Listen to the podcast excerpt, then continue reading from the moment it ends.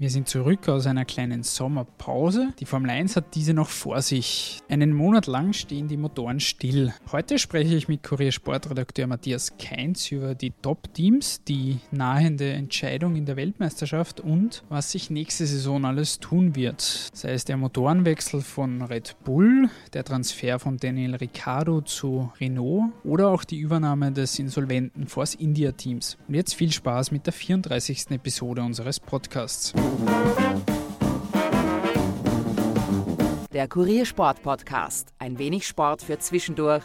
Von und mit der Kuriersportredaktion und Moderator Stefan Berndl.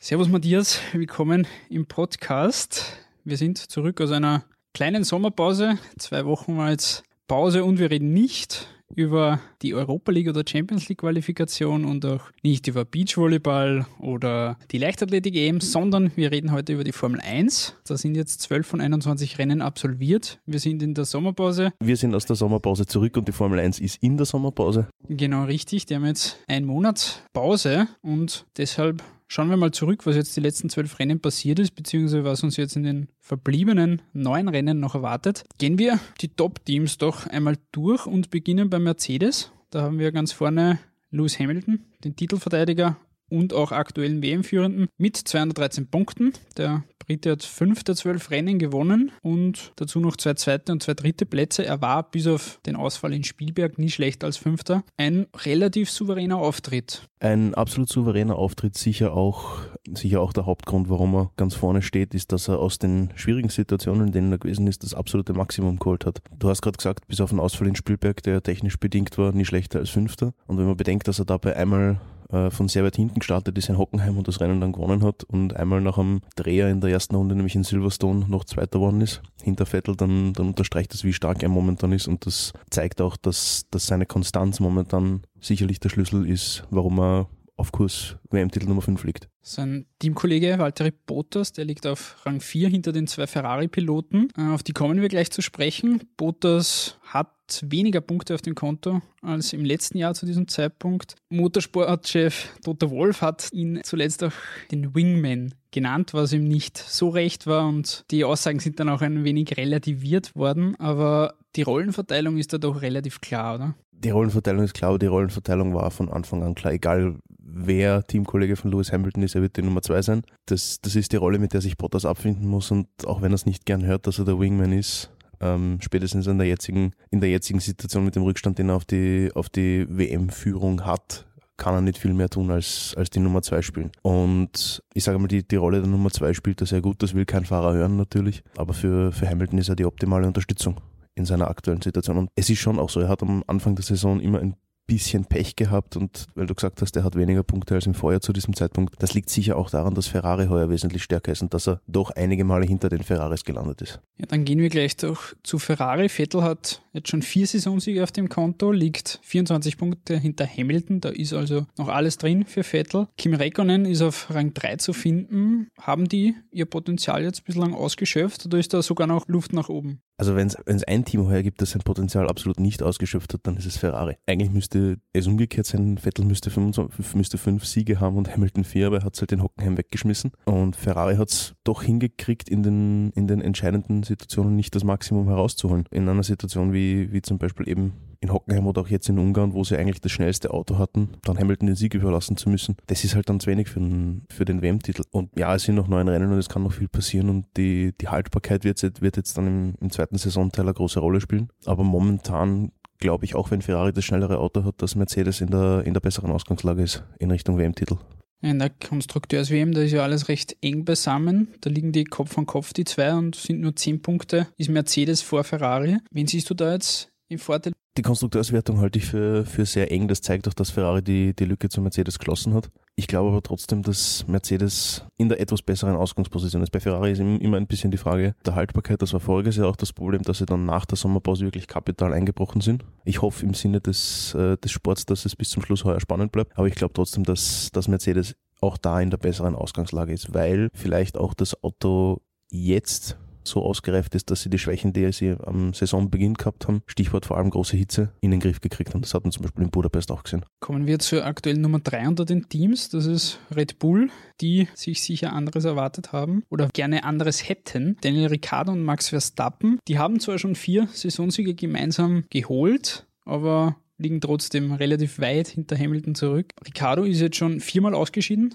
Verstappen dreimal. Ist das auch ein, ein, großer Grund, dass sie da stehen, wo sie, wo sie aktuell zu finden sind? Ja, das spielt natürlich mit. Ich meine, dass sie sich in Baku ins Auto gefahren sind, war nicht hilfreich in Bezug auf, die, auf den WM-Stand. Aber sie leiden natürlich auch unter Renault und unter der mangelnden Zuverlässigkeit. Das ist in einige Mal in aussichtsreichen Positionen äh, liegen geblieben, hatten auch in den Qualifyings Probleme, die sie dann weit zurückgeworfen haben, mussten Motortausch über sich ergehen lassen etc. Und die ganze Geschichte mit, mit Renault schadet dem Team momentan im, im Kampf um, um die WM sicherlich. Ich glaube schon, dass sie sich mehr erhofft hätten, aber die Tatsache, dass sie für nächste Saison zu Honda wechseln, unterstreicht ja auch, dass sie nicht der Meinung sind, dass mit Renault mehr drinnen ist. Du hast es eben gerade angesprochen, sie fahren jetzt ab nächste Saison dann mit Honda-Motoren und nicht mehr mit Renault. Das nach zwölf Jahren wechseln sie da jetzt. Ist das wirklich auch ein Schritt, der sie jetzt wieder zu einem Weltmeisterkandidaten dann macht? Es ist ein kleiner Vorteil, weil Honda kein eigenes Werksteam hat und dann äh, Red Bull sicherlich der, der Nummer 1 Kunde sein wird. Das war ein bisschen das Problem bei, bei Renault seit dem werkseitigen Einstieg, dass sich Red Bull halt, äh, sag jetzt mal, benachteiligt gefühlt hat, weil sie quasi nur noch die Nummer 2 sind. Und Christian Horner hat das mehrfach gesagt, als Kunde wirst du nicht Weltmeister. Deswegen glaube ich schon, dass der Schritt zu, zu Honda ein guter sein kann,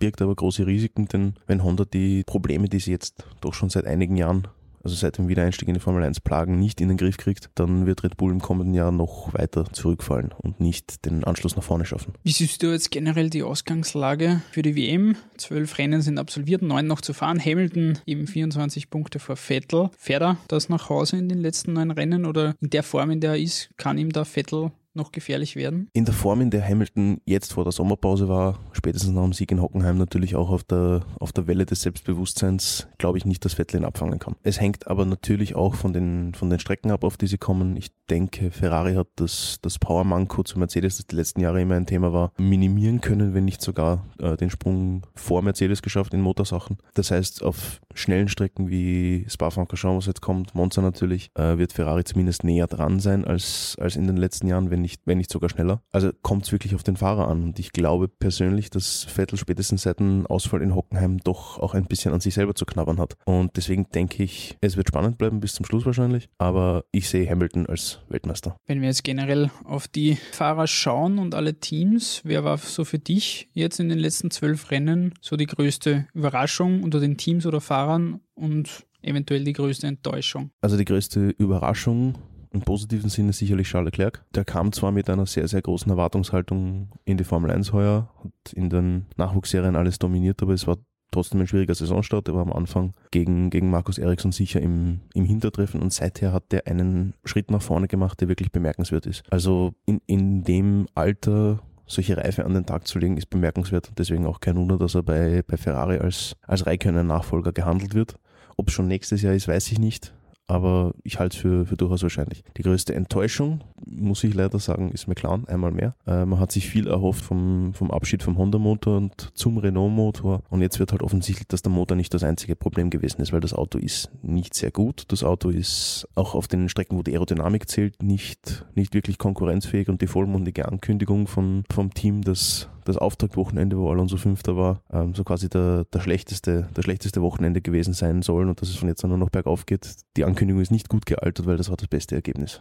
Und deswegen glaube ich auch nicht, dass wir den Alonso nächstes Jahr noch im McLaren sehen. Ein großes Fragezeichen, das es zuletzt auch gab, das sich aber diese Woche jetzt erübrigt hat, war die Insolvenz von Force India. Da ist jetzt diese Woche bekannt geworden, dass der Milliardär Lawrence Stroll das Team übernehmen wird. Sein Sohn Lance Stroll, der fährt für Williams aktuell, könnte aber durch das Engagement des Vaters dann zu Force India wechseln nächste Saison. Wie bewertest du diese Übernahme? Ich glaube, dass für die Formel 1 es gut ist, dass Force India weiter besteht. Ich glaube auch, dass es äh, wichtig fürs Team ist, dass man jetzt die, die Unsicherheit eh schon der letzten Jahre, in Wirklichkeit geht das schon seit vier, fünf Jahren, seit diese ganze, die ganze Sache um den Teambesitzer um Vijay Malia begonnen hat, der ja von, von dem ja Indien die Auslieferung fordert, der momentan in England ist. Also ich glaube schon, dass der, der Einstieg von, von Lawrence Stroll der Formel 1 gut tun wird, weil sich das Team jetzt wieder auf die Entwicklung konzentrieren kann, nicht mehr Gedanken machen muss darüber, wie kommen wir bis zum nächsten Rennen, sondern der Fortbestand gesichert ist. Und weil du gesagt hast, Lance Stroll nächstes Jahr vielleicht im Force India oder wie immer sie dann auch heißen, ich denke nicht, dass wir ihn nächstes Jahr bei Williams sehen werden. Vor allem nicht, wenn bei Williams die Form so weiter ist wie bisher. Wäre meine zweitgrößte Enttäuschung gewesen. Also glaube ich, glaube schon, dass wir den, den Lance Stroll dann kommendes Jahr im Team von seinem Papa sehen. Wenn wir schon bei möglichen Wechseln und Transfers sind, je näher das Saisonende rückt, umso mehr sind natürlich auch die möglichen Fahrerwechsel ein Thema. Und ein Transfer, der jetzt Anfang August offiziell gemacht wurde, ist der von Daniel Ricciardo, der von Red Bull weggeht und zu Renault wechselt, die aktuell die Nummer 4 unter den Teams sind. Was sind die Gründe für diesen Wechsel und was, was birgt das auch für ein Risiko für ihn? Ich glaube, einer der Hauptgründe heißt Max Verstappen. Ricciardo hat wohl kommen gesehen, dass er bei, bei Red Bull in den nächsten Jahren hinter Verstappen die Nummer 2 sein wird und das wollte er nicht. Und die erstbeste verfügbare Adresse wäre wahrscheinlich Ferrari gewesen, aber da wird man auf den eigenen Nachwuchs setzen und damit war Renault die, die bestmögliche Alternative. So wie du gesagt hast, die sind Vierter in der Konstrukteurswertung und das ist natürlich auch bedingt durch den Motorenwechsel bei Red Bull. Und wenn sich Ricciardo sagt, ich will mich nicht auf den Honda-Motor verlassen, ich will das Risiko nicht eingehen, dann hat Renault ja eine gute Chance, dass sie Red Bull im kommenden Jahr überholen. Wenn der Honda-Motor enttäuscht, dann rutscht Red Bull zurück und dann ist Renault auf einmal die Nummer 3. Kann natürlich in die andere Richtung für ihn auch gehen. Kann natürlich nach hinten losgehen, genauso. Also es, es kann in zwei Richtungen gehen. Zwei, zwei Fahrerwechsel, wo wir uns an den Kopf gegriffen haben in den letzten Jahren, waren Alonso und Hamilton. Hamilton von McLaren damals zu Mercedes, wo wir alle gesagt haben, das, das kann er jetzt nicht ernst meinen und naja, wir haben gesehen, wo es ihn hingebracht hat, zu, zu drei Weltmeistertiteln und jetzt vielleicht den vierten hintereinander oder fast hintereinander mit einer kleinen Rosberg-Unterbrechung. Und äh, Alonso ist genau in die Gegenrichtung gegangen. Der hat Ferrari fallen lassen äh, nach, nach einer schwachen Saison, ist zu McLaren gegangen und seitdem ja, gurkt er am Rand der Punkteränge herum. Also das kann, kann in beide Richtungen gehen. Ich persönlich glaube, es ist keine schlechte Entscheidung. Renault als Werksteam nimmt die ganze Sache doch sehr ernst, steckt viel Geld in die, in die Entwicklung und hat sich sehr konsolidiert in den letzten Jahren seit dem, seit dem werkseitigen Einstieg. Und ich glaube, es kann für, für Renault nur nach vorne gehen. Wo könnte sich das Transferkarussell sonst noch drehen? Wir haben Kimi Räikkönen bei Ferrari, Fernando Alonso bei McLaren, wo beide ein gewisses Fragezeichen haben, die beide auch schon Ende 30 sind. Wir haben natürlich die Position von Ricardo, die bei Red Bull jetzt dann frei wird. Was glaubst du, wird sich da alles tun? Also man muss es ja grundsätzlich einmal so sehen. Es gibt genau zwei Teams, wo beide Plätze besetzt sind. Das sind Mercedes und Renault. Und der einzige, der sonst noch gesetzt ist, ist Sebastian Vettel bei Ferrari und alle anderen Cockpits sind theoretisch verfügbar.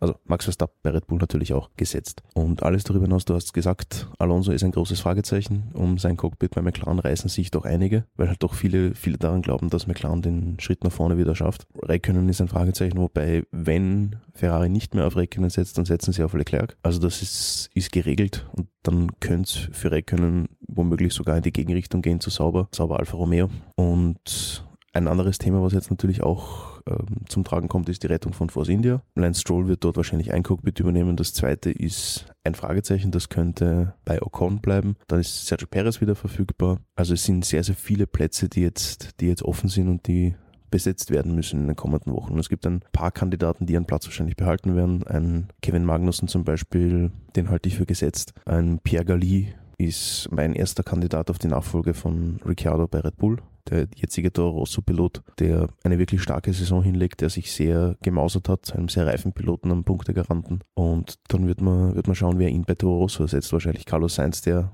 bei Red Bull von Ricciardo verdrängt wird. Ein letzter Blick noch nach vorne. Der nächste Grand Prix steht jetzt am 26. August an. Da wird in Belgien gefahren. Was steht da für die Teams jetzt in diesem einen Monat, in dem sie jetzt frei gehabt haben, beziehungsweise noch haben, steht auf dem Programm und, und wie, wie nutzen die Teams diese Pause? Also es, es gibt ja einen, sag ich jetzt mal, ein Arbeitsverbot mehr oder weniger. Also die, die Arbeit in den, in den Fabriken ist auf ein Minimum heruntergefahren. Natürlich wird weiter an den Autos gearbeitet, aber mit einem sehr verringerten Kontingent. Dafür ist die Sommerpause da. Für die Fahrer geht es jetzt darum, Batterien wieder aufladen, äh, fit werden für die zweite Saisonhälfte, mögliche kleinere Probleme, so wie zum Beispiel Sebastian Vettel, der immer wieder mit Nackenproblemen gekämpft hat, die auskurieren und dann natürlich auch mal ein bisschen, ein bisschen abschalten. Und es, es sind dann noch neun Rennen innerhalb eines relativ kurzen Zeitraums und da brauchen die Teams und die Fahrer dann auch wieder alle Kräfte. Deswegen ist gar nicht so schlecht, dass wir jetzt auch ein bisschen Pause haben. Wir sind am Ende dieser Episode. Vielen Dank, Matthias, fürs Dabeisein. Es war mir eine Freude. Vielen Dank für die Einladung.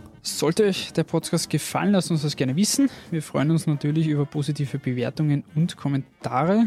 Wir hören uns dann bei der nächsten Episode wieder. Bis zum nächsten Mal.